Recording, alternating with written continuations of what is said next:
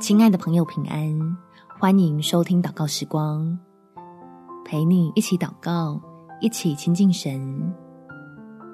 天父把你当宝，别把自己当草。在以赛亚书第六十章第一节，兴起发光，因为你的光已经来到，耶和华的荣耀发现照耀你。亲爱的朋友。如果连你也开始轻看自己，那想伤害你的人就已经达到目的。让我们来借着祷告，回到天父的爱里，靠着主的恩典振作起来，叫流泪谷被翻转为泉源之地。我们一起来祷告：天父，求你让我能透过你的爱，再次喜爱我自己，使我遭到撕裂的心。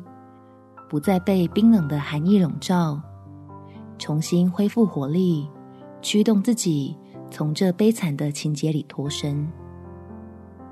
相信自己是被你珍惜的，也是被你施恩赐福的。尽管曾经碰见许多错待我的人，我也可以靠着基督活出丰盛的人生。那些伤害我的谎言、咒诅和否定，都将从我的心里被连根拔起，无法窃取你要为我成就的应许，叫我有办法接纳现在的自己，然后愿意振作起来，继续跟随你那充满福乐的带领。感谢天父垂听我的祷告，奉主耶稣基督的圣名祈求，阿们。祝福你。